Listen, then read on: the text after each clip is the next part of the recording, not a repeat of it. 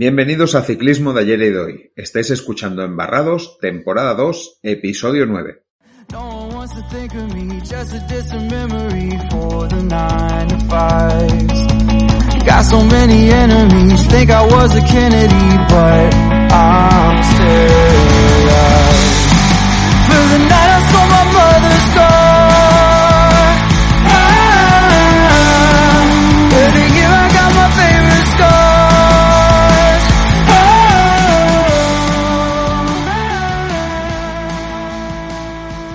Como nos explicaba la semana pasada Carlos Cortés desde la calle de boxes, hemos vivido la Super Weekend, con dos carreras que dejan las piernas duras como piedras. Ya hablaremos de ellas, muchas más emociones la- las que hemos vivido el domingo que el lunes, pero ahora toca saludar y dar la bienvenida a mi compañero de podcast Jordi Martínez. Jordi, ¿qué tal va todo? Pues muy bien, aquí estamos una semana más con este embarrados, además con, con dos carreras que creo que nos han hecho sufrir incluso desde casa. ¿Eh? hemos tenido bastante, bastante dureza, incluso desde casa, les hemos visto sufrir a los ciclistas, pero bueno, han sido muy entretenidas y la verdad es que, que ha valido la pena. Esta semana, en el repaso a la actualidad, Van Der Poel y Pitcock estarán en el Mundial y Van Aert se lo piensa. Eli Servit pide respeto. Lars Van der Haar, demasiadas carreras en la... dice que hay demasiadas carreras en la Copa del Mundo. Cancelaciones en Australia y bonito homenaje a Julian Bercheren en el Koppenberg Cross. Y nos pasaremos por la calle de boxes con Carlos Cortés. Esta semana nos comenta la victoria de Felipe Ors en Luxemburgo y también abre debates sobre el nivel del ciclismo español con relación a otros países. Analizaremos todo lo sucedido en las carreras de la Copa del Mundo de Oberich y la de el X2O del trofeo de Koppenberg Cross. Repasaremos el resto de carreras de la semana y cerraremos la previa de lo que vendrá. Campeonatos de Europa y dos citas internacionales en España, Llodio y Carranza. Y ya sabéis que tenemos activado el apoyo para fans en iVoox. Cuando entréis en iVoox veréis un banner azul para poner apoyar. Le dais y con ello estaréis dando un paso más en el apoyo del proyecto de ciclismo ayer y de hoy. Podéis apoyar desde un euro con 49 al mes, pero podéis elegir la cantidad que queráis. Con esa cantidad apoyáis de una forma más comprometida al proyecto, pero además os libráis de la publicidad en nuestros episodios. Tenéis acceso al historial de programas que ahora muchos es solo para fans y también podréis disfrutar de los episodios exclusivos para fans. Y como siempre decimos que existen formas gratuitas para apoyarnos. Escuchar nuestros episodios gratuitos, dar al like cuando os guste y escribir comentarios. Todo eso nos ayuda, ya que iVoox ve que esto funciona y nos posiciona mejor para llegar a muchos más posibles oyentes. Así de fácil. Like y si puedes, comenta. Únete a nuestra familia, os prometemos horas de ciclismo sin filtros. Hola a todos y bienvenidos a la grupeta de embarrados. Soy Carlos Cortés y desde la sección de voces os contaremos curiosidades cada miércoles. ¿Te unes? Y esta semana empezamos con la actualidad con Mathieu Van Der Poel y Thomas Pitcock que confirman su presencia en los mundiales. En cambio, Bud Van Aert de momento dice que no. El mundial se correrá el 30 de noviembre en Fayetteville y, eso, pues nada, les hizo saber al Alpecin y, a Ineos Grenadiers, co- concretamente, cada uno, eh, eh, a través del Head Lasted News. Y, luego, pues nada, que Christoph Rudolph, eh, que es el, el gerente, digamos, del, del Alpecin Phoenix, comentó pues que realmente no ve por qué deberían de dejar de correr el mundial. Está claro que es un movimiento un poco ambicioso, pero no cree que Mathieu haya llegado a un punto en su carrera en el que pueda simplemente dejar de correr el mundial de ciclocross. A ver, está claro que, que la, la situación quizás de los hermanos Rudolph eh, con Van Der Poel es bastante distinta a la que puede tener Pitcock quizás con Ineos, ¿no? Al menos a las primeras impresiones, ¿no, David? O sea que sí que es verdad que, que en Alpecin siempre se ha cuidado mucho los intereses de, de Van Der Poel. Sí, supongo que, se hablará mucho con él y será, pues eso, tener la libertad de poder hacer lo que, lo que quiera. Ya lo hemos visto este año, ¿no? Con ciclocross, con, con mountain bike, con, con ruta. Eh, y yo creo que será eso, ¿no? Y si, pues, Matthew Van Der Poel continúa teniendo la ilusión y las ganas de, ser campeón del mundo, pues Alpecin no será el que le diga a Matthew Van Der Poel que, que no lo haga, porque yo creo que si, en el caso de que fuera así, eh, Matthew Van Der Poel se buscaría un equipo donde pudiera hacerlo. Totalmente, o sea que yo creo que está claro que Van Der Poel está en Alpecin por las posibilidades que tiene, si no ya estaría en un equipo World Tour o estaría en otro sitio. O sea, es evidente que aparte del buen trato que ha tenido siempre, que, que estos, eh, digamos, estos hermanos la han cuidado prácticamente de pequeño, pues es lo que también les ofrece el ciclista a ellos, ¿no? Y es un poco una, una o sea, cooperativa, digamos, entre ellos dos, ¿no? Entre, entre ambas partes de, de, que, de que beneficia ambos, ambos casos, ¿no? En el caso, digamos, de, de Ineos, pues Kurt Bogaers, entrenador de Pitcock, dijo que el ciclocross es un evento internacional, Tom es joven y que tiene que ser capaz de afrontar estas carreras. Por supuesto, es más fácil combinar un campeonato del mundo de ciclocross en Bélgica con la, con la clásica primavera en la carretera que un campeonato del mundo en Estados Unidos. Pero no nos lo podíamos perder. Es evidente que aquí, pues bueno, eh, se ha tenido, al menos da la sensación que aquí ya se ha tenido que negociar un poco más, ¿no? Y que, y que seguramente pues ha llegado al acuerdo de que Pico, pues bueno, también hay que cuidarlo un poco, ¿no? Es un chaval que seguramente aportará muchas cosas a Ineos, pero ahora mismo también necesitan tenerlo un poco contento, ¿no? Da esa sensación. Sí, por la declaración da totalmente esa sensación, sobre todo por ese pequeño detalle, ¿no? Que dice lo del campeonato del mundo en Bélgica, campeonato del mundo en Estados Unidos, pero es lo que tú dices, ¿no? Es decir, que tienen que tener contento a Pico porque Pico es un corredor que, es multidisciplinar y yo creo que, lo mismo que hemos dicho antes de Vanderpool podría servir para Pico. Si a Pico le cortan las alas, quizás eh, Pico se buscaría, se buscaría otro equipo y yo creo que Ineos no tiene ganas de perder un corredor para la ruta como, como Pico, ¿no? Sí, es otra manera de, jugar la misma jugada, pero con un equipo totalmente distinto, ¿no? Eh, pero bueno, por suerte, y para, digo por suerte de cara al aficionado, Ineos ha sabido también comprender que necesita dar cierta eh, mangancha ahí, ¿no? Y, y, yo, sinceramente, como aficionado, lo agradezco, porque perdernos a Pitcock tal como es, eh, sería bastante durillo, ¿eh? Sería de esos casos que dirías, joder, vaya putada, que nos perdemos un chaval que, que podía dar más, que tal. Y yo realmente agradezco que, que hayan cedido en, este, en esta parte. Por su parte, Bud Van eh, aún aún no lo tiene que, no lo, no lo ha decidido, digamos. Eh, el director deportivo Mergin Ziman, eh, pues realmente eh, dijo que realmente necesitaríamos los próximos dos meses para elaborar planes concretos y bien definidos y que muy pronto tomaremos las decisiones finales sobre sus actividades de ciclocross. A ver, aquí entre comillas, para decirlo claro, creo que se está intentando em, proteger un poco a Bud Van del exceso de calendario que ha generado durante todo el año. Pero a ver, mm, yo creo que ya nos conocemos, ¿no? Eh, a mí me da la sensación, David, de que este tío, si no vuelve el mismo día que los otros dos, poco va a faltar. O sea, sí o no. O sea, es que este tío ahora mismo estará en casa diciendo, la madre que os parió, estos tíos ya vuelven. Yo también voy a volver. ¿Sabes? O sea, es que, estoy convencido que estará pensando eso.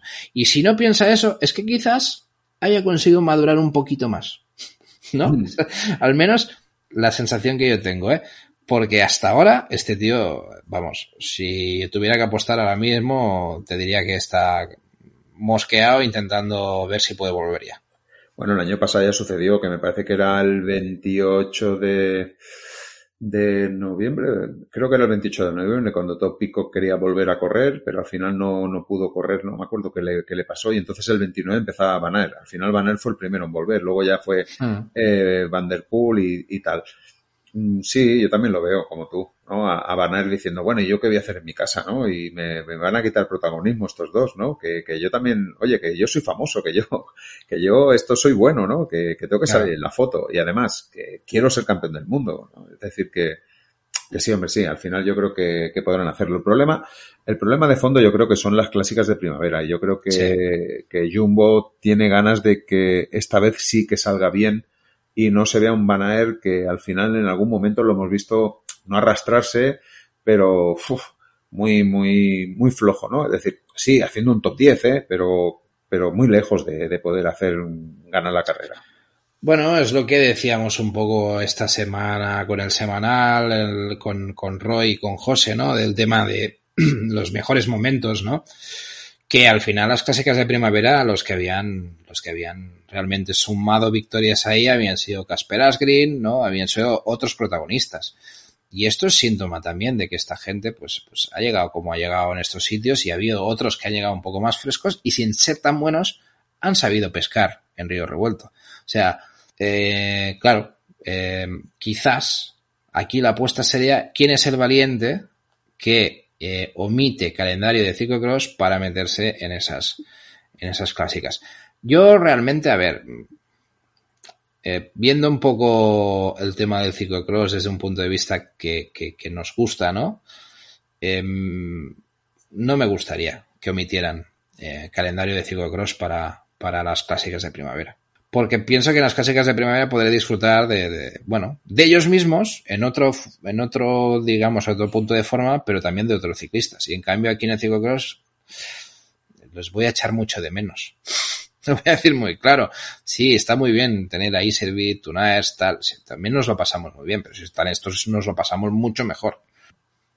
Bueno, yo creo que el problema de Jumbo es que quieren a Van Aert también haciendo cosas en el Tour y, y claro, Ya, es ya, que ya, ese eso- sería, el, sería el momento de parar, ¿no? Es decir, que, que yo creo que tú y yo estaremos de acuerdo que hacer ciclocross a partir de diciembre, como quieren hacerlo ellos, al final llegan a las clásicas de primavera con un punto de forma muy bueno.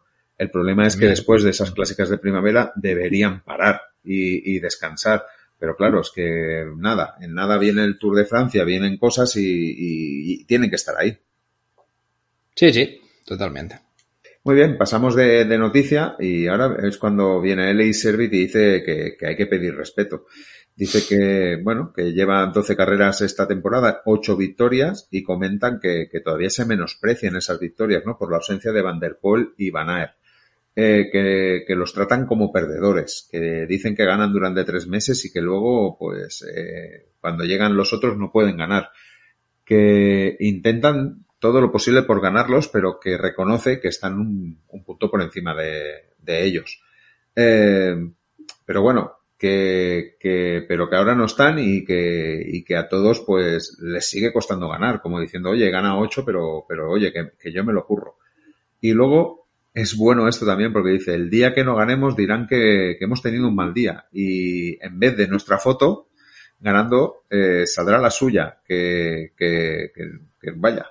No sé cómo, cómo lo ves tú esta primera parte de la, de la entrevista. No sé si coincides con Acerbeat, no coincides. ¿Cómo lo ves? Yo creo que de- debería dejarse de tonterías, básicamente, porque no, no, lo digo muy en serio, porque yo realmente, si estoy viendo el ciclocross desde, desde que empezó ahora en, en septiembre, octubre, es para verlo a él también. ¿no? Claro. O sea, eh, yo no estoy, yo ya sé que Van Der Poel, Van Aert y Pitcock no van a venir hasta diciembre. O sea, es que vale, ya está, lo tengo asumido, me gustaría verlos antes, no están, con lo cual ahora quiero disfrutar de Eliserbit, de Tunaers, de, de Van Zorenhout, de, de, quiero disfrutar de estos.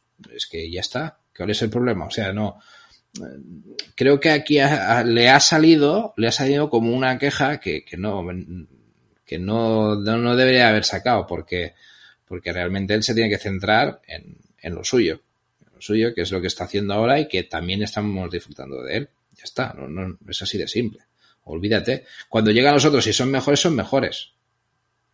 Está, no, no tiene más. Bueno, yo supongo que también la queja puede venir de que ahora mismo ellos son los que están manteniendo el negocio, porque si ellos no corrieran, el negocio no, no, no, no rularía. Y, y, y yo, a ver, sin saber lo que puede cobrar Acerbeat de fijo por ir a, Ah. a las carreras, Ahora sé por dónde vas. Amigo. Bien, bien, bien, bien, bien, claro, claro, claro. O sea, lo has, eh, pillado, ¿no? No, no, clarísimamente. O sea, que Eliserbit no debe cobrar por carrera ni la mitad de lo que van a cobrar los otros dos cuando lleguen en diciembre. Correcto. Ya, ya, ya, ya. ya bueno, sí, claro. Claro. Sí, sí. Sí, sí, yo creo que por ahí también pueden ir los tiros. Además, luego Mm. también se queja de que él no sale en las fotos, que cuando hacen una guía de ciclismo ponen la foto de Van der Sí. Poel y Van Aert. Pero Y- seguramente Antonio Banderas también se debía quejar que no cobra lo mismo que Brad Pitt en, en, en la entrevista en El Vampiro. Pero oye, tío, no, no sé, tú sabrás, tú sabrás. O sea, Eli Servit hace metro sesenta y los otros dos hacen metro ochenta y son muy guapos. ¿Yo ¿Qué quieres que te diga, tío? O sea, no lo No, sé. que, que- que centren más el plano, tío. No sé. Claro. Yo- No, yo- pero, pero me refiero que eh, yo quiero pensar que le ha salido un poco en plan, en plan protesta, pero bueno, que tiene que ser consciente de que, que también hay un punto de realidad en lo que hay y tiene que asumirlo, lo que hay. No tiene más. Sí, pero yo, yo lo entiendo, Jordi. Estamos hablando, eh, bueno, si, si nos pusiéramos puntillosos, a lo mejor estamos hablando del tercer, cuarto corredor mejor del mundo de ciclocross. Sí, sí. Pero, pero, pero todo respeto por delante y, y, y, muy admirado, porque lo que está haciendo él y servir, joder. Pues por tanto, yo creo que necesita eh, una cuota de pantalla. Es decir, es como cuando nosotros sí. hacemos las, las portadas de, del podcast yo creo que todo el mundo tiene que tener su cuota de pantalla. Es decir, esta semana, por ejemplo, ya lo hablaremos, pero no sale Iservit tampoco en la pantalla, ¿no? Ya, ya ha salido otras veces. Ahora sale otra persona, por ejemplo, en el, en el que publicamos esta semana. Pero yo creo que Iservit tiene que salir en alguna. Y a lo mejor también se está quejando, y también se está quejando a lo mejor de ese fijo, ¿no? Que al, que al final, pues está como mmm, sí. infravalorado, ¿no? El, el trabajo que, que hace Iservit y que hacen todos los demás, en definitiva. Sí, sí. Ya, si es un tema de dinero, pues bueno, se puede llegar digo, a entender, pero... Digo yo, sí. eh, digo yo. No, no, no, casi seguro que va por ahí los tiros. O sea, que tiene bastante lógica. De hecho, no hace mucho ya dijimos que Lauren Swick eh, se había quejado de, de, de, del tema de la gira americana y lo que supone no cobrar esas, mm. esos premios, ¿no? O sea que es un tema de dinero que, bueno, no meteríamos la mano en el fuego, pero casi seguro. Mm. Vamos. Eh, y vale, y luego saltamos a la siguiente noticia con Lars van der Haar, que no está contento con el ajetreado mundial. Las semanas más duras de mi carrera, dice como titular. Eh, el corredor se siente contento con su décima temporada en el ciclocross de élite, pudiendo competir por la victoria. Eh, comenta que no sabe si podrá mantener la forma que tiene ahora, que es consciente de que en algún momento tendrá que frenar para poder llegar un poco fresco al final de temporada y que la culpa de todo ello la tienen las, las 16 pruebas de la Copa del Mundo que considera que son demasiadas. A ver, me paro aquí, o sea, ya de entrada, mm, claro, el año pasado se vivió una temporada mucho más corta, ¿no? Sin las temporadas de Estados Unidos y parece que eso está causando cierto revuelo entre los ciclistas, ¿eh? eh mm. Parece que les, les ha sentado mal, ¿no? Que se haya ampliado el calendario y que se haya y que se hayan dado pie a, a, poder llevar la Copa del Mundo a más, a más países, ¿no? O sea, es como que no les ha sentado del todo bien.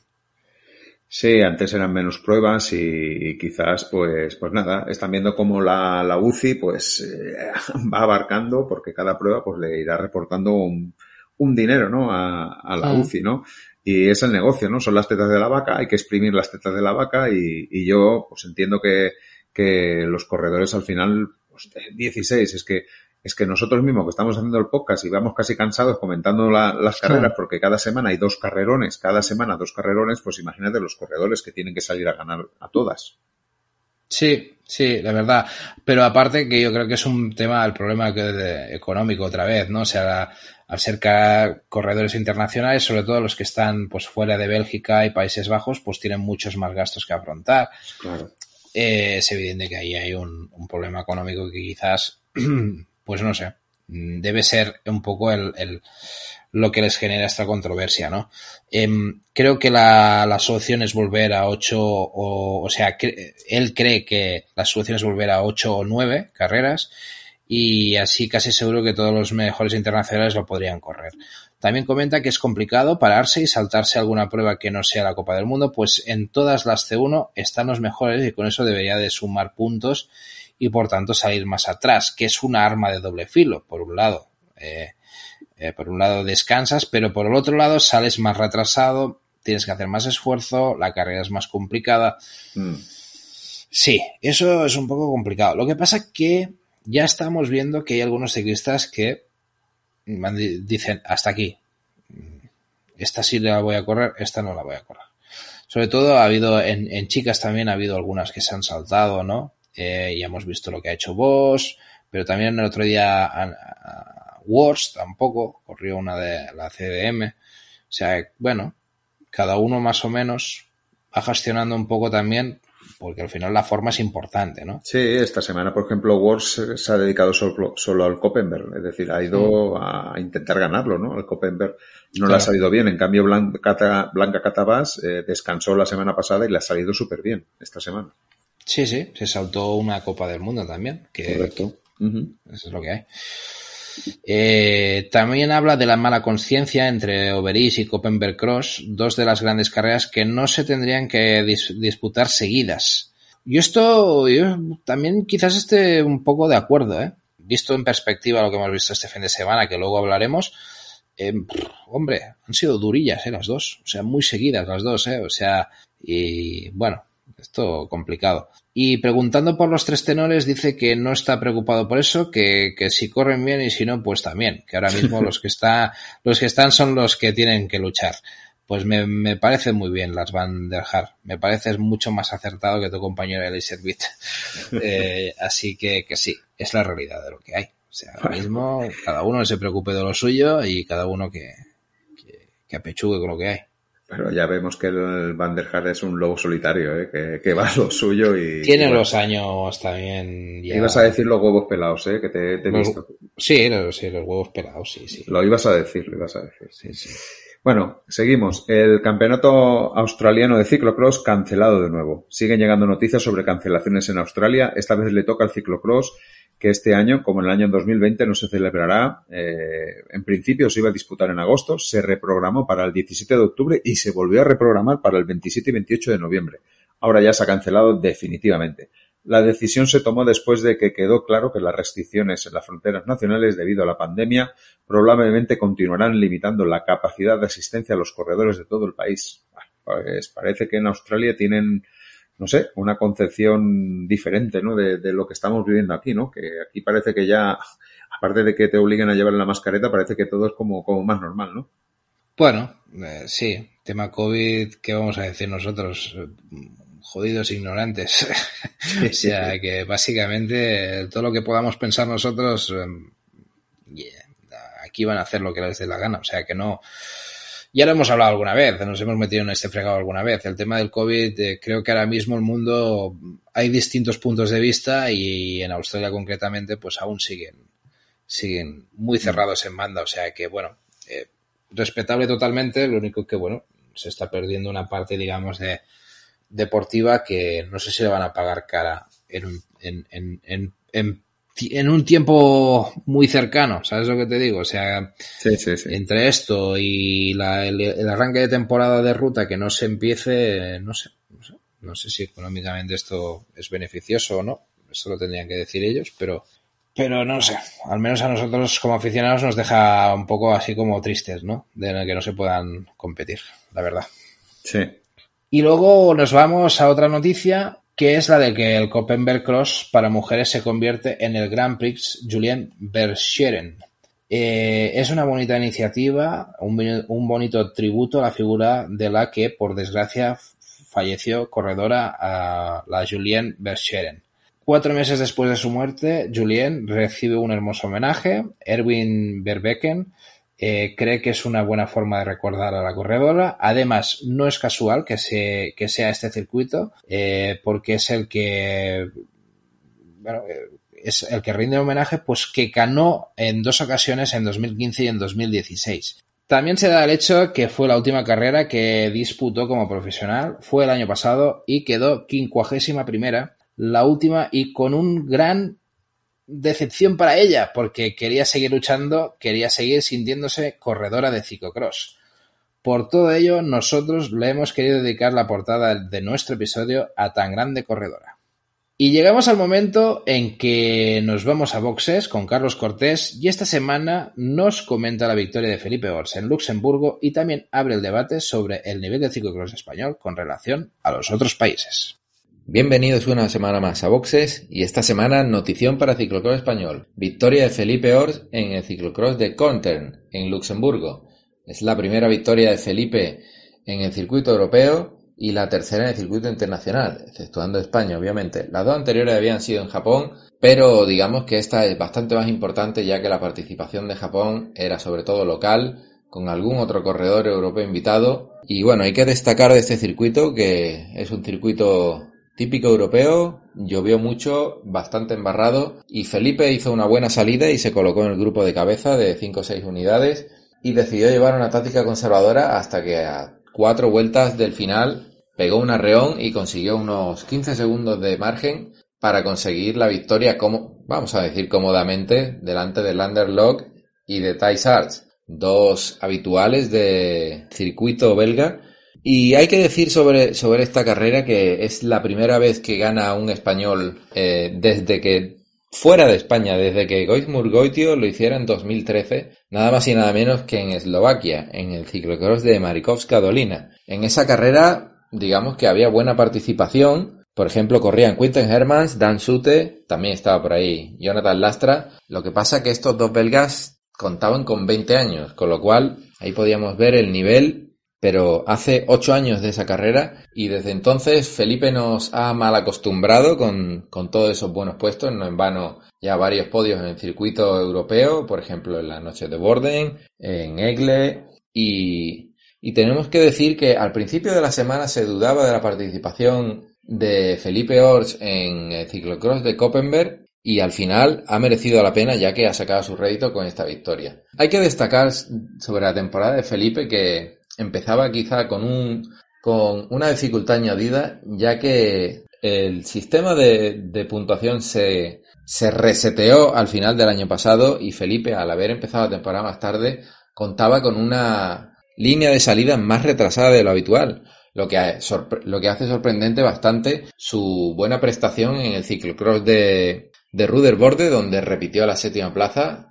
No hay que olvidar que es uno de los ciclocross clásicos del calendario belga que se le adapta perfectamente a, a sus cualidades y donde repetir top 10 eh, lo, lo pone como uno de los como un top 10 ya fijo, un, un topper para estar ahí y lo, y lo pone en su sitio. Sinceramente, esta victoria es muy importante y creo que le dará bastantes puntos para volver a ese top 12 del ranking que alcanzó el año pasado, estando en top 10 incluso, y, y destacar esa, esa victoria y esa buena plaza que lo pone, lo pone en valor. Y como ya hemos mencionado, la sequía española en carreras internacionales fuera de España eh, se prolonga hasta 2013 y es difícil encontrar a otro ganador en tierras foráneas. Y por eso hemos dicho que Felipe nos está mal acostumbrando. Y aquí me gustaría abrir un debate ya que sabemos que el ciclocross se centra sobre todo más últimamente en Bélgica y Holanda. Eh, y vemos que es muy complicado que alguien llegue de fuera, ya podemos echar la mirada a Estados Unidos, echar la mirada a Francia, a Suiza, es bastante complicado que alguien llegue y, y rompa ese dominio. Lo vimos quizá con Francis Muré en algunas carreras, eh, pero Felipe Ols está siendo de los primeros que está, está consiguiendo romper ese, ese saco para los españoles, que me perdonen los más antiguos, porque mi memoria llega hasta donde llega y no sé si en los años 80 hubo algún destacado español, nos gustaría que lo compartiesen con nosotros, así lo descubriremos y aprenderemos más de referencias españolas, pero no en vano, mm, como decía, hay que abrir ese, debate de a qué se debe. ¿Es el nivel realmente tan alto o es que es un ecosistema cerrado donde es muy difícil entrar? Quizá también depende del el dinero de la participación, los grandes equipos que hay ahora en Bélgica, eh, Felipe en este caso ha estado corriendo desde que era sub-23 bastante carrera y vemos que desde España quizás falta esa infraestructura para dar el salto para, para que alguien coja ese nivel. Ya se ha intentado en el pasado. Ya hemos visto incluso bastantes mundiales de ciclocross donde la federación no ha llevado a nadie, donde los propios atletas necesitaban ese patrocinio que muchas veces no estaba y no era suficiente y directamente no les merecía la pena. Recientemente los últimos años vimos a Javier Ruiz de la Rinaga, por ejemplo, en estas circunstancias. Y bueno, dejar eso ahí en el aire. Y, por supuesto, mencionar a lo que viene. No solo está Felipe Ort, ya que tenemos a una buena cantera de corredores que ya han destacado a nivel internacional. Eh, vamos a destacar, por ejemplo, la sexta plaza en el Mundial de Iván Feijó, que lo esperamos este año que dé, que dé la talla y que dé algún otro resultado interesante. En vano, ya lo hemos visto cuarto en las carreras que, ha disputado. Joffre Culel, que David lo conoce bastante bien y que está compaginando ciclocross con mountain bike, lo vimos en las Olimpiadas, donde consiguió una meritoria decimoquinta plaza. Y no hay que olvidar que este chico fue favorito incluso en el Mundial de Viles 2017, después de una serie de grandes resultados en Bélgica, por ejemplo, un podio en el Gran Premio de Sven que inaugura el año normalmente. Y también recordar a, otros corredores como por ejemplo Gonzalo Iguanzo o Carlos Canal y ver que la cantera española ha dado un salto adelante. Vemos que también con, compagina mountain bike, Eh, Felipe Ors ya lo hemos visto que tiene una gran capacidad de manejo de la bici y es todo, todo un mago de la bici. Así que bueno, esperamos que todo siga, que España siga dando pasos adelante y que lo disfrutemos con, y Felipe, que yo considero que su temporada acaba de empezar y va un poco más retrasado que los demás en lo que se refiere a estado de forma, todavía nos va a dar alguna que otra alegría y, alguna que otra sorpresa. Estáis todos y todas invitados a pasar por nuestro Telegram, arroba ciclismo y. Ahí jugamos a la Copa Ciclocross. Es un juego muy sencillo sobre pronósticos. ¿Sabéis quién ganará la próxima carrera de ciclocross masculino y femenino? Entráis a nuestro Telegram, lo compartís y vais sumando puntos. Así de fácil. Y ya sabéis que en nuestro Telegram no solo jugamos, también debatimos y conversamos sobre la actualidad del ciclismo. Te invitamos a pasarte y charlar con toda la grupeta. Y si queréis más, consulta nuestra página web www.ciclismosyheroi.com con previas, noticias y muchas cosas más. También puedes seguirnos en redes sociales, en Twitter e Instagram, arroba Únete a nuestra familia, te prometemos horas de ciclismo sin filtros. Como siempre, interesante Carlos Cortés abriendo un buen melón que de momento dejaremos que podáis contestar si queréis en los comentarios y que quizás nosotros retomemos en el futuro en alguno de los análisis finales de temporada. Y vamos con, con las carreras. El domingo tuvimos carrera de Copa del Mundo en Noveliche. El circuito, como cada año podemos comprobar por qué a este circuito le llaman la madre de todos los crosses. Circuito que no necesita de añadidos artificiales para ser duro y con partes diferenciadas con subidas en adoquín, sobre todo al inicio que marca diferencias, bajada en barro y más técnicas con que con el añadido del barro, pues eso, había complica mucho el descenso con los habituales resbalones y muy poco terreno para poder recuperar y rodar rápido. No sé si lo has visto así tú también, Jordi. Sí, sí, sí. A ver, un circuito bastante duro, ya te digo. Además el adoquín, pues, pues bueno, y ahí bastante dureza, o sea que, que sí, eh, acostumbrados últimamente a este arranque de temporada que todo se basaba pues en, dificultades en tablones, en arena, en, en, en puentes con subidas eh, repechos tal, pues ahora nos hemos encontrado pues con estos circuitos, ¿no? Un poco más al estilo del, del barro tradicional, ¿no? Del, del, del, complicar el terreno a base de, de, de, machacar el terreno y de que el terreno esté complicado, ¿no? Eh, bueno, han sido circuitos bastante interesantes, la verdad. Muy bien, y vamos con un poco con, con, el análisis de la carrera femenina. Empezaremos con ella. Fantástica carrera de Blanca Catabás. Eh, ha sido la que casi no ha cometido errores desde el inicio de la carrera. Ha demostrado una vez más que es una corredora técnica y que se defiende muy bien en las subidas. Ha gestionado muy bien la carrera, poniendo en ritmo inicial para, para hacer el corte con Pieterser y Betsema en la, en la primera vuelta. ¿Te sorprendió un poco la, la primera vuelta que, que, que, hicieron las corredoras? Bueno, a ver, se veía las claras intenciones, ¿no? Que había encima de la carrera y, y además eh, poder ver a Blanca Catabás y a Puck Peterse eh, tener este desparpajo, ¿no? Delante de, de, las, de las grandes, ¿no? Eh, que ya lo habíamos visto un poco, pero oye, que, que lo demostraron durante toda la carrera y fue, fue yo creo que muy fuerte. O sea, realmente eh, estamos delante de dos chavalas que, que van, van a dar muchas alegrías, eh, la verdad.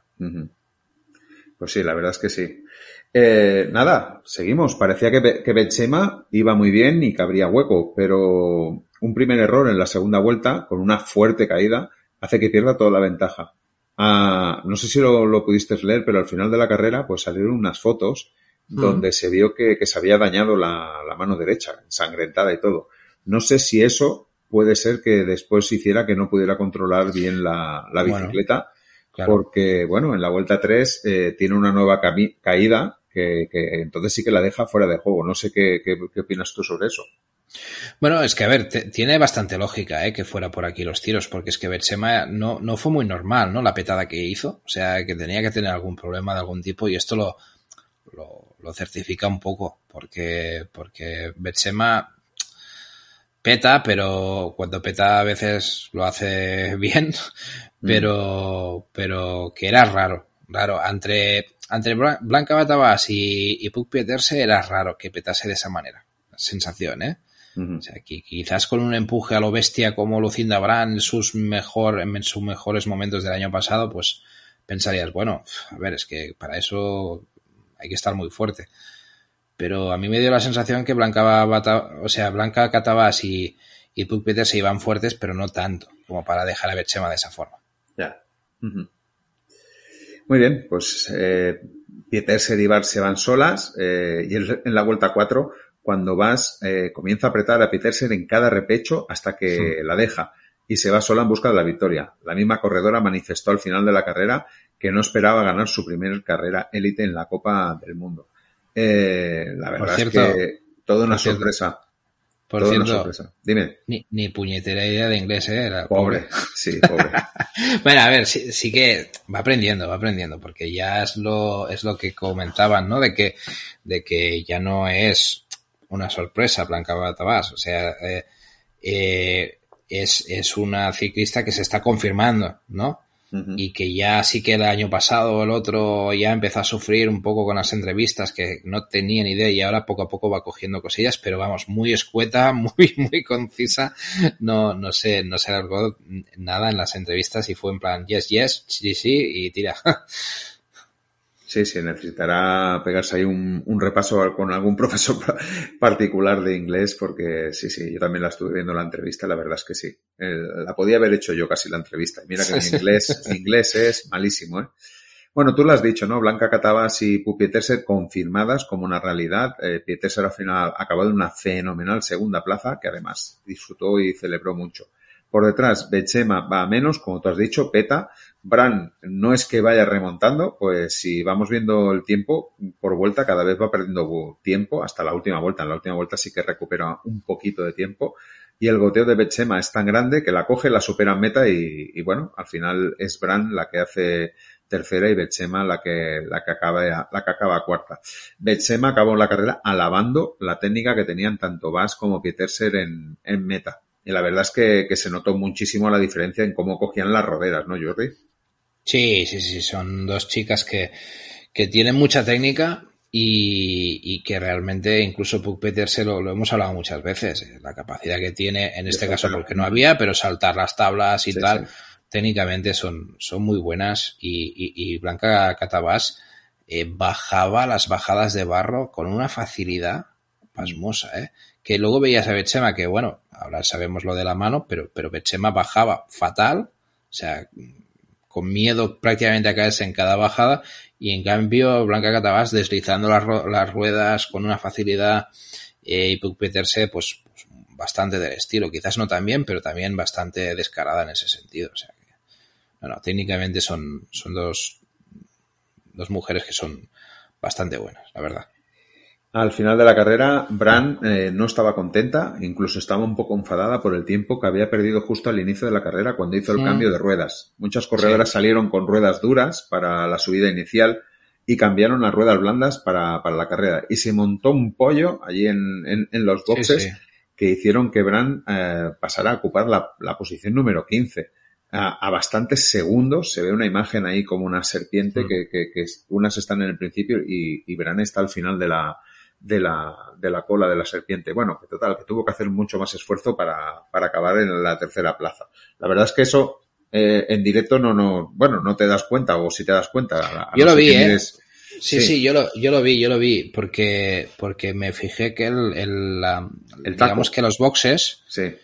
que los boxes es, ah, no, tú dices el perfil de la rueda, ¿eh? Sí. Eh, no, no, eso no. Yo lo que me refiero ah. es que eh, la parada de boxes sí que me di cuenta eh, en ese momento de que estaban entrando demasiadas. Sí, sí, eso demasiadas. Ah, a eso me refería, ¿eh? que estaban entrando demasiadas ahí y digo, guau, aquí se está liando un pollo que no veas. Porque lo normal ahí es que alguien aproveche, pero claro, tantas a la vez. Que eso fue un sí, fue descaro. Sí, se fue en demasiado. Fue demasiado. También es verdad que es síntoma de que, que a ver, si, si hubiese entrado Lucinda Brand de las primeras, no hubiese tenido el tapón. Eso es que también entró, entró mal. ¿Sabes? Mm. Que ya llegó a boxes que iba retrasada, porque si no, no te quedas encallada ahí. Sí, sí, sí, sí, sí. es que el fallo también fue ese. Mm. Seguimos con el repaso de cómo quedó la cosa. Quinta fue Clara Hossinger, que con una buena carrera, como sueles hacer en circuitos duros, y más ahora con la perspectiva, que luego ya hablaremos de Clara Hossinger. Y, y nada, ya vimos que en estos circuitos eh, se defiende muy bien. Eh, confirmación de la francesa Liné Bourquier, que acabó sexta por una carrera de menos a más y superando el octavo puesto de la semana pasada. La verdad es que, que va pintando muy bien ¿eh? esta corredora francesa, Jordi. Sí, sí, sí. Además, eh, estuvieron explicando en comentarios Saúl y, y Alex que es, eh, bueno, que campeona del mundo de, de, mountain bike, o sea, que tiene, a ver, eh, es en mixtos, ¿vale? Pero uh -huh. que es campeona del mundo de mountain bike, o sea, que tiene un buen currículum también en mountain bike y que ahora está haciendo esta confirmación aquí en el Circo Cross y que, oye, cuidado, cuidado con esta chica que creo que, que irá apuntando maneras en, en sí, poco a poco va, va participando en carreras. O sea que... Sí, de momento lleva un octavo y un sexto, es decir, que eso uh -huh. ya es una confirmación, ¿eh? Sí, pasa sí, que, sí. La, lo que pasa es que me da miedo que fuera una Pierrin Clausel del año pasado, ¿eh? Que también empezó haciendo cositas así, yeah. al final, al final se dibujó, pero no pinta, ¿eh? Que sea así. Bueno, yo creo que aquí ya estamos hablando de una CDM, eh, una Copa del Mundo, o sea que ya son palabras mayores, ¿eh? O sea, no sé, no sé, veremos a ver si va manteniendo este nivel o hace ese bajón que tú dices. A ver qué pasa. Bueno, yo espero que no. Eh, séptima fue Yara Castellén. En las primeras vueltas estuvo luchando por la cuarta plaza, eh, que hizo un buen inicio, pero luego se desdibujó. Eh, Shirin Van Anroy, mm, buen octavo puesto. Eh, Silvia Pérsico, novena. Y la campeona francesa Amandie Fouquinet, décima. Y durante las primeras vueltas también se vio, pues, muy adelante a la campeona, a la campeona francesa. Y de nuevo, comentario, uh, Alicia Frank por delante de Sanekan, ojo, que se va repitiendo sí. cada semana que Alicia Frank está por delante de Sanekan, va a tener interés ese campeonato belga a ver si, a ver qué pasa.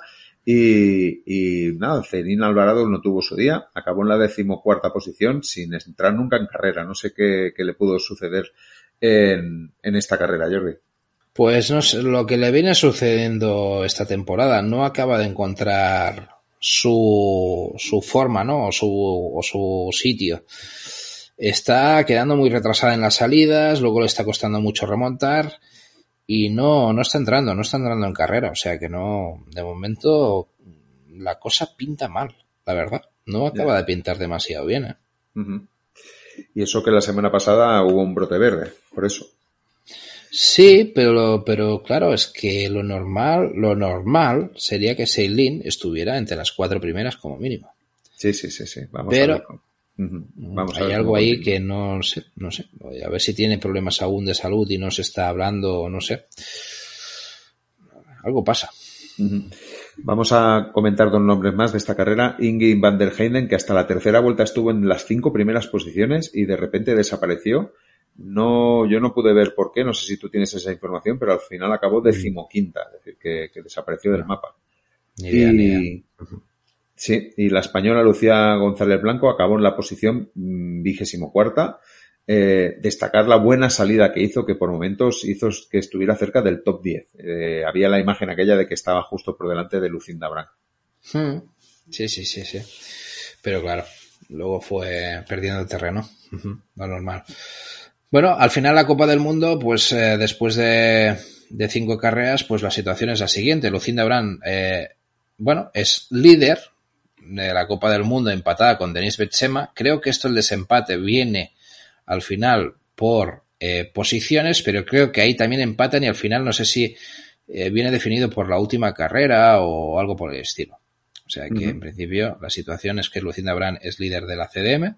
Eh, Puck Pieterse es tercera con 112 puntos. Cuarta Blanca Catabás con 105 y quinta Marianne Bosch que uh, como no ha participado estos días pues baja a la quinta posición con 102 puntos. Muy bien. Y nos vamos a la carretera a, a la carrera masculina. Eh, a diferencia de la femenina, aquí los protagonistas sería, bueno, el protagonista más claro sería la lluvia, ¿no? Que empezaba la carrera de forma bastante intensa. Eso dejaba el circuito mucho más resbaladizo en las zonas de Prado, que provocaba bajarse de la bici en tramos de subida, eh, pues donde las mujeres habían podido incluso subir sin problemas. Sea, eso ya nos puso una situación, ¿no, David? De, de, de un circuito de peligroso, de, de que, que, iba a cambiar la, la, situación un poco, ¿no? Sí, es una diferencia bastante notable, ¿no? No es lo mismo subir a pie que, que subir en bicicleta, la verdad. Eli Servit se llevaba de nuevo una carrera de la Copa del Mundo, certificando aún más eh, el liderato de, de lo que bueno, de, de, este campeonato, en una carrera que inicialmente no le iba mal, aunque al estar más embarrado, su gran rival Tunaers podía tener cierta ventaja.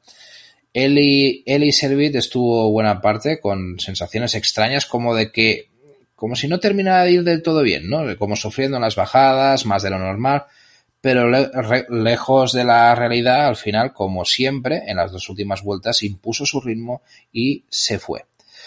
Al contrario que Tunaers, que daba mejores sensaciones de toda la carrera, pero en una subida en la última vuelta se, se, atrancó y le pasó incluso Michael Van Torenhout, eh, que a partir de ahí se dejó ir cayendo en un tercer puesto, llegando totalmente fundido. No sé, David, a ver, en, principio, de entrada la perspectiva que tenemos es un poco la habitual, ¿no? Un Eli Servit que, que aprovecha las dos últimas vueltas para hacer el remate final, un Tunaes que parece que las dos últimas vueltas precisamente se le atraganten. Eh, no sé, estamos viendo una tónica bastante parecida últimamente, ¿no? Entre, entre ellos dos. Sí, ya hemos visto que lleva ocho victorias de doce Iservit y que ese es el modo superandi en muchas de las carreras. Lo que fue extraño fue la semana pasada donde ya lo comentamos, ¿no? Que Eli Servit fallara, ¿no? Y que fuera Tunaers el que no fallara, porque normalmente es al revés. Y en esta carrera, pues, eh, se volvió a suceder lo mismo, ¿no? Eh, la mismo, es decir, ¿no? una repetición de, la jugada que hemos visto durante, durante todo el año. Y, al final, el Van House sacando petróleo. Sí, como siempre, eh, Michael Van House siempre presente en las primeras posiciones consiguió llegar segundo y esta vez no tuvo que hacer demasiado de escudero de Iserbit debido al desfallecimiento final de Tunaers en una situación habitual que daba, daba a pensar en ello, ¿no? Eh, por cierto, la situación que se ha repetido más de una vez eh, y que Alex y Saúl eh, Miguel comentaban era la forma habitual de, reparto de, o sea, lo que es el, reparto de premios del, ciclocross, que suele ser para el ciclista y los asistentes, que no se comparte con otros compañeros de, equipo, ¿no? Eh, y eso, em, bueno, a diferencia de la ruta, pues es, eso, que queda un poco, ¿no? Con el ciclista y, el y los asistentes que tengan. Pero claro, una cosa es lo que se supone y otra, y otra es lo que suceda realmente, ¿no? Porque cuando vemos los Powells, eh, em, que se ayudan muchas veces, ¿no? Van Zorenhout con, sobre todo con Iservit, ¿no? Esto yo creo que lo hace, no sé, yo tengo la sensación de que aquí hay un, un poco, pues como una, como un acuerdo, ¿no? De alguna manera, ¿no lo crees así? Podría ser por la forma de correr que, que tienen, que es, ellos es la más exagerada y más evidente, ¿no? O a lo mejor hay un pacto de, vamos a llamarle de no agresión, pero es que claro, el de no agresión siempre es no agresión contra él y Servit, ¿no? bueno, el único que, corre a su aire es Lorenz Swick, ¿no? Que ese sí ya mm. lo hemos dicho muchas veces, que corre a su aire. pero, sí. pero sí que se ha visto a, a Van Zorenhau protegiendo, incluso ya veremos el domingo que Van Bos también estuvo trabajando en cierta manera para Van Zorenhau, lo que pasa que al final Van Zorenhau peta, ya lo hablaremos de ello, pero da esa sensación, da esa sensación de que, hubiera como un pacto, ¿no? Lo que pasa es que no sé si eso ya luego se lleva a la práctica a la hora del reparto. Claro, oficialmente seguramente que no, que es un poco como, como argumentan, pero, pero no sé, yo creo que hay algo ahí pues que de alguna manera sí que se deben compensar, ¿eh? porque, porque si no, de, ¿por qué Mandarenhout tendría que ayudar a, a Iservil, no? Eh, que en este caso ya lo hemos dicho, eh, que en este caso no lo, no lo tiene que hacer porque es que el desfallecimiento de Tunas es tan serio que no, que no, que, ni necesitan eso, básicamente. Por si fuera poco, Powers metía también a Swick en cuarta plaza, que solo pudo contactar una vez en, con cabeza, pero justo fue cuando pegaron otro arreón y ahí ya pues no pudo mantener el ritmo. Eh, fue de menos a más, como es habitual también, eh, O sea, es un, es un, un caso bastante habitual de él, ¿eh? de que empieza mal y luego pues acaba terminando entre los cinco primeros, seis primeros, o sea que, que acaba compensando un poco la situación mala de inicio, ¿no? Sí, pero no acaba de estar fino, fino, fino, ¿eh? que, el año pasado también iba de menos a más y acababa rematando y esta vez eh, le está costando y lo vimos en, en, la semana pasada en un circuito que le iba perfecto y, donde hizo aguas, es decir que no, no tiene que estar al 100% de forma todavía Lawrence. No, no, no. Está, está muy, muy lejos de lo que era el año pasado. Mm. Y el que no tuvo el día fue Quinten Hermans, eh, terminó quinto después de tres caídas, en las cuales eh, una de ellas tuvo incluso de cambiarse la bota en boxes. Eh, bueno, ya hemos comentado alguna vez que, quizás la parte técnica no es la que más destaca del ciclista y aquí eh, lo pasaba bastante mal. Yo creo que en las bajadas embarradas lo pasaba bastante mal Quinten Hermans y tuvo esas caídas que, que la, alejaron totalmente de la parte de la parte de arriba la, la parte delantera de la carrera. O sea que, bueno.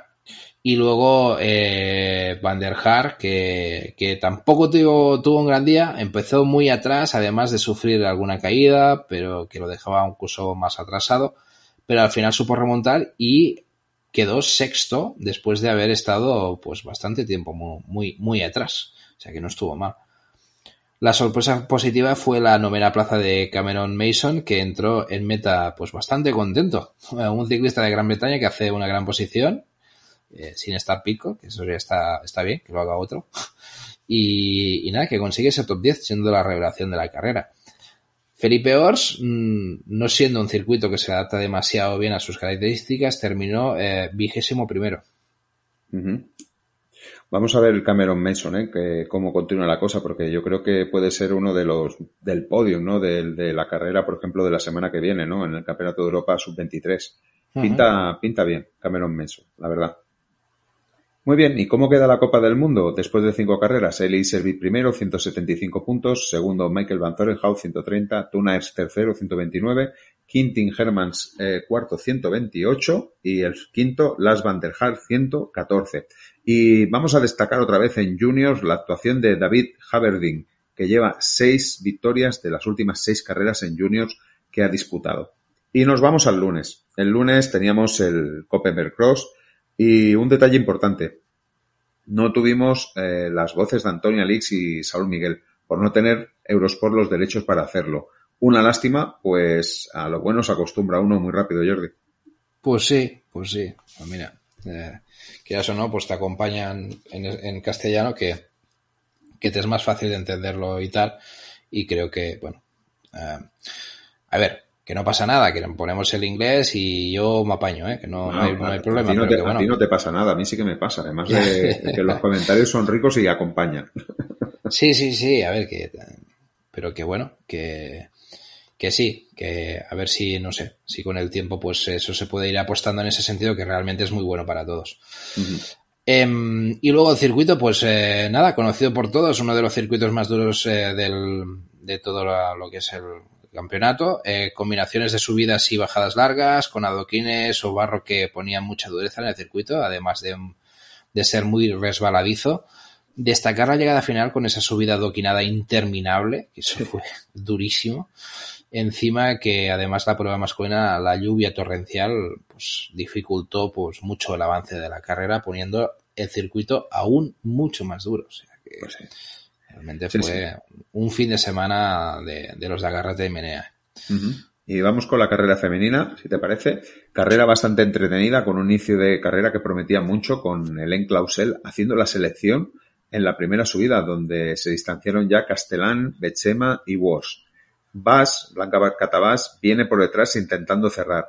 Wars ataca, es decir, que aquí la vemos ya atacando a Wars y coge unos metros, pero ya estamos, ya estamos con las cosas de Wars. Un resbalón hace que pierda toda la ventaja. Se agrupan las primeras y parece que Bechema y Bass son las que dominan la situación. Por detrás, Selina Alvarado y Clara Hosinger van remontando con bastante facilidad.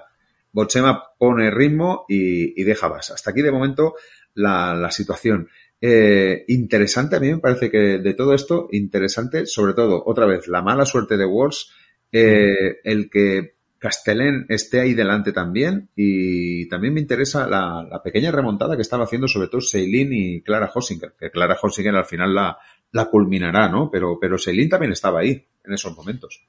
Bueno, a ver, eh, mejor porque realmente nos hace falta que esté ahí Celina Alvarado, porque yo creo que estamos un poco huérfanos de, eh, de, de, ese, de ese, digamos, eh, duelo que había Bechema, Brand, eh, Celina Alvarado, porque parece que nos hemos quedado un poco con Bechema y las generalidades, evidentemente, de pues, Blanca Catabás, de Pau Peterse, pero claro, de, la, de las que son las experimentadas, digamos, nos hemos quedado con Betsema y Lucinda Brand parece que no acaba de, de, de, de ir del todo fina, con lo cual que nos falte además Celina Alvarado es como que te quedas un poco huérfano. A ver si poco a poco va cogiéndose ahí y la podemos ir viendo más. A y, se, y, se, juntan todas, las veteranas y, la, claro. y las jóvenes. Y entonces bueno, ya... Claro, luego ya sumamos todo, evidentemente. Sí, sí. sí.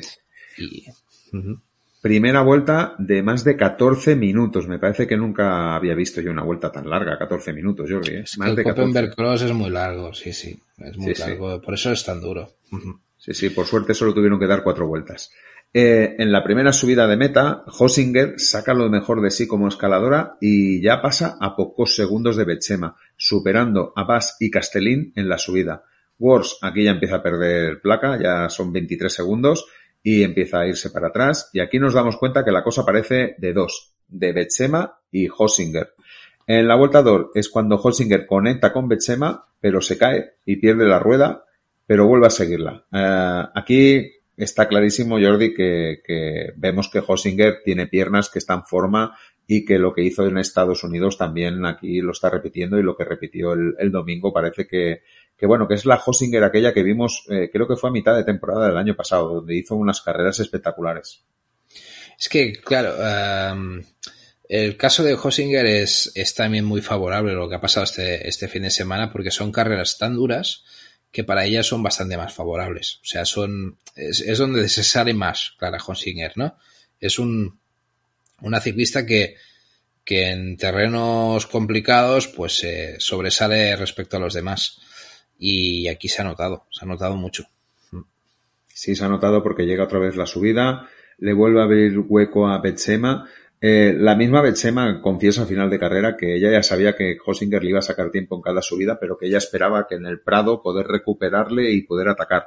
Y eso es lo que un poco intenta, ¿no? En, en la vuelta 3, ¿no? Donde, donde Hosinger eh, se va, pero pues eso, conecta, conecta a Betsema, aunque eh, hace el último ataque que ya es el definitivo para, el último arreón para, ganar. Uh, primera victoria de Clara Hosinger en Europa, Jordi. No sé si ese dato te sorprende, lo tenías presente o no. No, no, yo esperaba que tuviera alguna más, pero también es muy joven Clara Hosinger, o sea que, que bueno, pues, claro, eh, al competir tanto en Estados Unidos y venir aquí a Europa cuando, bueno, cuando están chicas como Betsema, Brand y tal, pues bueno, tiene cierta lógica también que sea así. Pues sí, tenía 10 victorias, 9 en Estados Unidos, una en Canadá, que eran unos Juegos Panamericanos. Por tanto, ya 11 victorias. Bechema sigue siendo muy regular, la más regular de la temporada, ahora mismo la, la número uno de la, de la temporada. Eh, Blanca Catabás en un circuito muy duro, de nuevo demostrando que no se esconde, y tercera, y después del esfuerzo que le tuvo que suponer lo del domingo. Por tanto, Jordi, esto es eh, un espaldarazo en toda regla, ¿eh, Jordi. Totalmente. Además es que cuando, cuando, cuando tú ves Blanca Catabás, como la ves ahí bajita, ¿no? Comparado con, con, con Brandt o con, con, con, ciclistas así más corpulentas, parece que, que, en este tipo de circuitos no, no tenga que tener la fuerza necesaria, ¿no?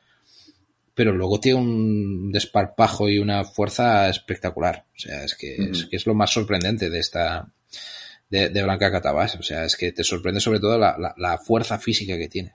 Uh -huh. Eh, muy bien Yara Castellén, eh, su mejor fin de semana del año, eh, yo diría que en calidad de carreras, ya sabemos que ganó al principio de, tempo de, temporada, pero, pero la calidad de las carreras que ha hecho este fin de semana, yo creo, para mi entender, son superiores, acaba cuarta. Lucinda Branquinta sigue sin el motor Jordi del año pasado, vamos a ver cómo le condicionará esto durante toda la temporada. Yo no, no, que no la veo, no la veo nada fina. Es que no crees que le convendría descansar algunas pruebas. Mm, es que da la sensación, ¿eh? O sea, y, y, claro, es que es con... Te paras a pensar lo, de, lo que ha hecho Marian Bosch y piensas, hostia, ya, pero estás tirando la Copa del Mundo, ¿no? O sea, no, mm, es evidente que la Copa del Mundo difícilmente la vas a ganar porque acabas de tirar muchos puntos. Y parece que Lucinda Brand no se está permitiendo este lujo, ¿sabes? Cuando le hubiese ido bien, seguramente también, hacer lo mismo que Marian Bosch. O, o, o, que le, bien, viendo lo que está pasando, quizás le vendría bien. Es decir, que es viendo lo que está pasando, ¿no? Sí, sí, sí. A toro pasado se ve más fácil, evidentemente. Mm. Está claro. Sí, sí. Muy bien, Celina Alvarado, sin ser un circuito para ella, sexta, por tanto, mejor que el, que el domingo. Eh, ya hemos dicho que esperábamos un poquito más de Amari Wars, eh, pues el circuito le sienta muy bien. El año pasado, sin ir más lejos, fue la ganadora y acabó séptima. Fem Van Empel octavo, pero sin, sin estar nunca en la lucha, sin estar en la foto, pero octava. Al final, Helen Clausel novena, un puesto por delante de su hermana, Perrin Clausel, que por fin sale en la foto. Y nada, su mejor participación, la de Perrin en, en, en, esta, en este año. Muy bien. Y nos vamos a la carrera masculina. Se inició la carrera con sol y las primeras vueltas, en algunos tramos incluso pareció, pues como si fuera casi un circuito distinto, pero, pero el barro se había, bueno, secado, se había, se había secado un poquitito, ¿no? Vamos a decirlo así. Eso sí, a mitad de carrera, pues eh, llegó el gran diluvio, el gran diluvio que pasó factura, pues a algunos corredores e hizo que los corredores tuvieran que ir, pues mucho, con mucho más cuidado, ¿no? Más de uno se fue al suelo, por lo que las diferencias eran tan grandes que poco, eh, que, bueno, que había afectado, o sea, que afectaba, ¿no? Eh, sobre todo en, en, en, en las distancias, ¿no? La carrera dominada de nuevo por Eli Servit, que solo tuvo que deshacerse de Tunaes, que ese es el que más, a, más le aguantó. Y Servit comenzó muy fuerte, parecía que quería sentenciar la carrera en la primera vuelta, pero Tunaes eh, no se lo permitió, ¿no? Agarrándose a su rueda tanto como pudo. Casi siempre llevaba el peso Iservit, incluso en un resbalón de Tunaers que, que parecía que dejaba solo a Iservit, sirvió para ver que Tunaers no estaba tan mal. Pues llegó a, o sea, consiguió cogerle de nuevo, básicamente pero llegó la subida que fue ya demasiado para él y ahí sí que entre eso y el ataque de Iservit a mitad de carrera la prueba quedó sentenciada con la victoria de Iservit, el segundo puesto para Tunaers, tercero Las Van der Haas que venía de menos a más y podemos decir que al final hizo incluso una buena carrera, ¿no David? O sea, yo creo que Van der Haas pudo pudo remontar ahí bastante bien, ¿no? Sí, hizo su carrera, la que suele hacer las bandejas, sí. llegando desde atrás, a su rollo, sin muchas preocupaciones, recogiendo muertos y al final, pues nada, eh, acabando en un meritorio tercer puesto, sí. Sí, de hecho, yo le vi llegar más fresco que a Tunaers. Tunaers llegó reventado. O sea, sí. esa, esa, subida. Sí. Y ya ni, ni, ni, hablar de lo, de, lo de Van Torenhout. O sea, sí, sí. Hombre, Lars Van der Haar es mucho más escalador que Tunaers. Además pesa menos. Es decir que... Mm, ya, ya, ya, está claro. Sí, sí. Lo que pasa es que, a ver, yo creo que más que la subida, que también, ¿eh? O sea, este circuito, el, el problema era eso, que era tan largo que generaba um, la situación de, yo qué sé, si la vuelta eran, no me acuerdo ahora, ¿eh? creo que lo tengo apuntado por ahí, eh, eran de de 13 minutos o de 14 o, de 12 minutos, 12 o 13 minutos eran los, los hombres. Menos. Eh, menos. Me, ¿Menos? Sí, ¿Seguro? porque al final, al final dan 6 vueltas. Bueno. 6 sí, vueltas pero... tienen que ser menos de 10 minutos, 10 minutos y poco. Que no, que no, que si, si pasaron de la hora. Si, si pasaron de la hora, si precisamente pasaron, hicieron una hora y pico, por eso llegan como llegan, porque hacen más esfuerzo del debido. Una hora, o sea, y, dos, una hora y dos minutos. Exacto, una hora y dos minutos. O sea que, bueno, pues diez, diez, sí, diez, si son diez, diez y pico, ¿no? Sí, sí.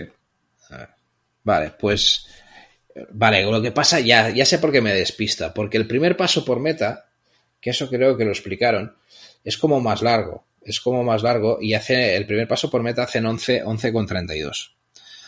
11 con 32 en el primer paso por meta, ¿por qué? Porque se hace la recta, digamos, de, de, de salida un poco más larga. Claro, y se sale, para, se sale parado, además, sí. Se sale, se sale parado y se hace todo, todo, o sea.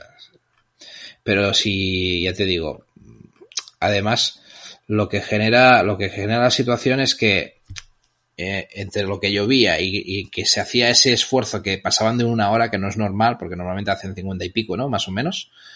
Suelen, no, no suelen pasar de la hora. Bueno, intenta, intentan ajustar a una hora. Sí, intentan ajustarlo. Intentan ajustarlo, pero no suelen pasarlo, ¿no? Normalmente. Uh -huh. sí, sí. Y, y encima ese repecho final, que eso era, era horroroso, lo que pasó ahí. Eh, con toda la lluvia, como llegaban, de hecho, eh, pues, Corne Van Kessel quedó cuarto, eh, que, que, nada. Eh, este sí que subió como un misil, ¿lo viste? Como adelantó a varios en, en la subida final. Sí, sí, sí, sí. Eh, y, y, nada, pudo cazar a, no sé, a Van den Bosch seguro, porque quedó justo detrás suyo, que este que también quedó, eh, llegó en, en su mejor posición, porque hizo una gran carrera Van den Bosch. Van den Bosch estuvo bastante buena parte de la carrera en cuarta posición. Incluso tercero. incluso, tercero, incluso tercero, sí. O sea, fue una carrera bastante buena. Lo que pasa que llegó muy fundido al final y dando, bueno, la cara durante gran parte de la prueba con, pues eso, tercero. Intentaba conectar muchas veces con la parte de delantero. O sea que lo que pasa que luego ya lo pilló Van der Haar, lo acabó adelantando Van Kiesel en la, en la subida final. Eh, y también vamos a considerar la carrera de Tom Meusen como una buena carrera a sus 33 años. Ya dijimos que parece que tiene otro, otro punto de forma para que hace que haya, que haya mejorado su resistencia general en las carreras y que pueda aguantar luchando pues, hasta el final, ¿no? Landerlocks séptimo en su mejor carrera en las mejores del momento. Y, y Michael Van Torenhout es que fue adelantado por los dos, por los dos de eh, Meusen y, y Locks y, terminó octavo, desfondado totalmente, llegó roto a la meta, le costó pues, unos, unos momentos incluso ponerse en pie, que, tal, Como, tal como llegó se sentó ahí al suelo para, para intentar coger aire. Eh, y en algunas fases de la prueba estaba pues luchando por el tercer puesto, pero parece que la lluvia pues le pasó factura o no sé, o pilló frío o vete a saber mm. qué, qué, pasó, pero, pero lo dejó totalmente fundido. Y luego James Adams que eh, que quedó noveno y que lo hizo mejor que, que la anterior prueba que había quedado decimosexto eh, dentro de dentro esta vez por fin sí dentro de su regularidad que es lo más normal ¿no? en James Adams y al final terminamos ese top 10 con T. Shires, que cosa que no había conseguido este año con todos los favoritos en carrera. O sea que para él un buen, un, buen resultado, ¿no? Para, para el mm. hermano. Muy bueno. Y al final, pues comentar el abandono de Lauren Swick, que no sé si has podido saber por qué. Yo no, no. lo he sabido ver. No, he buscado y no. Muy bien. Dos comentarios más sobre esta carrera. La carrera U23 masculina la vamos a comentar porque puede ser como un preámbulo de lo que puede pasar en el europeo. Gana Prim Rohan, se pone por delante de Cameron Mason y un increíble Tibones que en su retorno hace tercero. La verdad es que, que fantástico Tibones, la verdad. Y en juniors, el belga Aaron Dox, cuarta victoria del año. Esta vez no corría David Haverdin, pero se verán las caras en, se verán las caras en el, en el europeo. Y vamos con el resto de carreras de la semana. Y eh, deberíamos empezar por el Gran Premio de la Comune de Corten, pero ya Carlos Corté ya nos ha explicado la victoria de Felipe Ors. Pero pasamos a comentar la carrera femenina. La luxemburguesa de 18 años, Marie Scheringberg, ganó su primera carrera élite. Ya la vimos a un gran nivel en el Beren Cross, donde hizo tercera, carrera que ganó Sanekan. Fue menos fácil de lo pensado, pues fue, se fue en solitario en la primera vuelta, pero la última tuvo un problema con la cadena que estuvo a punto de hacerle perder la, carrera. Supo mantener nueve segundos de ventaja sobre la belga Faubert Bastianense. Eh, Susanne Veroven quedó tercera.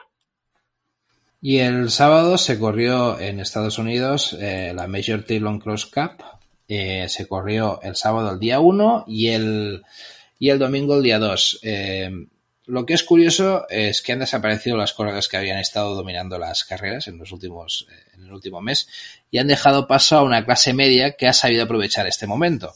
El sábado, los hombres, victoria para el corredor de Países Bajos, Gos van der Meer, por delante de Scott Funston y de Cody Cap. Cuarta victoria de Van der Meer, antes había conseguido pues dos en Gran Bretaña y una en la China. Eh, en mujeres, la veterana de 42 años, Sunny Gilbert, aprovechó para hacerse con la victoria por delante de Emily Werner y Erika Zabeta. Novena victoria élite, todas ellas en carreras C2 en Estados Unidos. Y el domingo, en hombres, Scott Funston pudo ganar por delante de Caleb Schwartz, 21 años de Funston, primera victoria élite de su carrera, Schwartz su mejor posición élite. Está claro que la clase media americana aprovechando las oportunidades para hacer buenos puestos. Y en mujeres, nueva victoria de Sunny Gilbert por delante de esta vez de Anna Magel, su mejor posición en el ciclocross. Nos vamos a Alemania, a Múnich, al Supercross. En hombres, victoria del polaco Marek Konwat, segunda victoria de la temporada tras conseguir la segunda prueba del Totoy Cup. Segundo, el checo de 18 años Marek Stransky, buena actuación de este año en la Totoy pero sin victorias élites. Sí en Junior el año pasado, incluso ganando en Copa del Mundo Junior. En mujeres, Cristina Zemanova sigue con su racha. A sus 18 años lleva cinco victorias en las últimas cinco carreras disputadas. Parece que no tiene rival a este nivel. Segunda, la suiza Jacqueline Semebeli, sin muchas carreras durante el año, pero llegó a ser campeona de Suiza en 2020 sub-23. Tiene 20 años. En Italia tuvimos dos carreras esta semana. El domingo, la International Cyclocross Increa Brugherio. En nombres, victoria de David Toneati, de 20 años, primera victoria como élite, un corredor pues sin grandes resultados y que se podría decir que dio la campanada con esta victoria. Segundo, Jacob uh, Dorigoni, uno de los favoritos y ex campeón italiano en 2020. En mujeres, Gaia Raelini no dejó escapar la oportunidad. Las mejores italianas estaban en la Copa del Mundo para llevarse eh, su victoria élite a sus 20 años. Segunda, Sara Casasola, mucho más experimentada, pero ya fue batida por Raelini en la primera carrera italiana del año. El lunes eh, eh, había el Gran Premio Mama e Papa Giorgiotti. En hombres, esta vez sí, Jacob Dorini eh, no dejó escapar la victoria. Segundo, Jole Bertolini. En mujeres, Silvia Persico ha impuesto su ley y ya hemos comentado que hizo muy buena carrera en Oberis. Y segunda, de nuevo, Sara Casasola y tercera, Jaya Realini. Y acabamos el repaso de las carreras de la semana en Francia con el ciclocross internacional de Dijon. En hombres, victoria para Valentín Guillot, es segunda en su carrera, ya había conseguido una en 2019. No llevaba una buena temporada y ha aprovechado que el resto estaban en la Copa del Mundo. Segundo, Jack Grass, su mejor resultado élite. En mujeres, por fin, victoria de Anaïs Morichon, que llevaba buscándola toda la temporada. Segunda victoria élite de su carrera, tras la que consiguió en Eslovenia la temporada pasada. Segunda, Marlene Petit, corredora que llevaba tiempo sin pesar un podium, cosa que, hace tres años que sí que hacía con más asiduidad. Y esto ha sido un poco el repaso de las carreras de la semana. Conoce las voces del ciclismo, entrevistas muy personales a las mejores voces del panorama ciclista en la definición más amplia. Los primeros 15 días en abierto, después pasan a ser para fans. Y ya sabes que puedes hacerte fan en iVoox desde 1,49€ al mes. No te arrepentirás de apoyarnos. Y nos vamos con la previa y tenemos eh, el sábado la Copa de Europa en Col femenina y el domingo pues la, la, la, Copa, perdón, el Campeonato de Europa de Col Duban masculina. El circuito, salida en subida enlazada con un empedrado de 150 kilómetros para luego meterse en el Prado.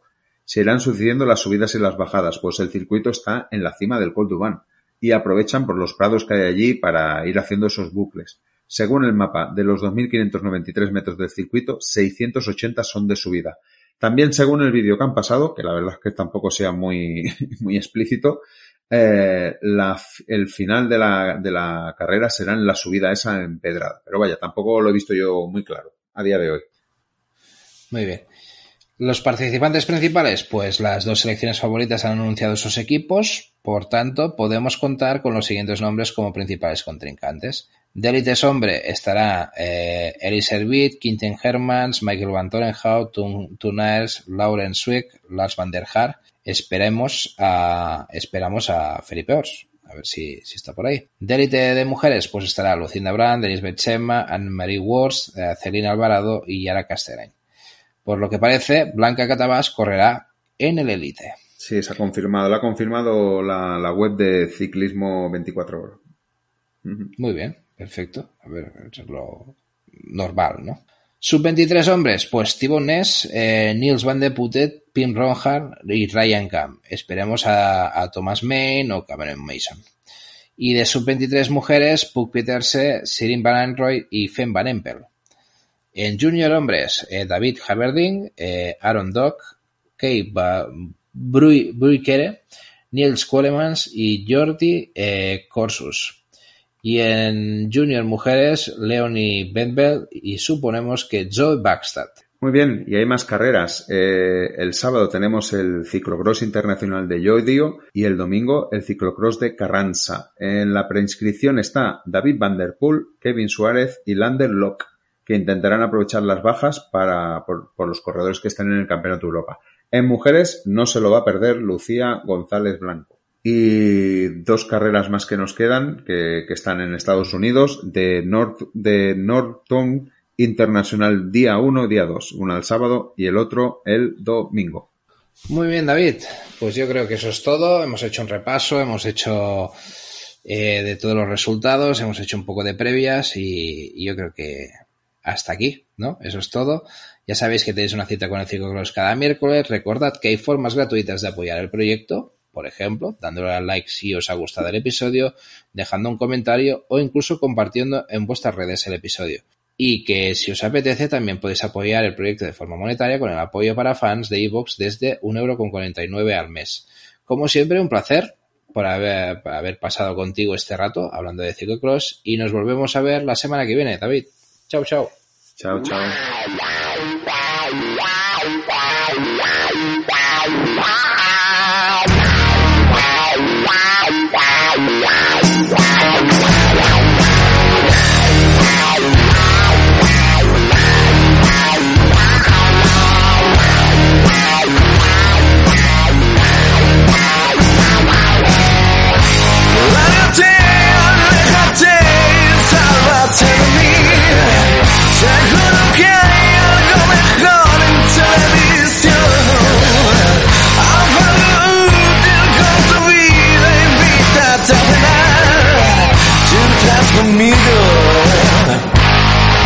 Y a mi vuelta atrás.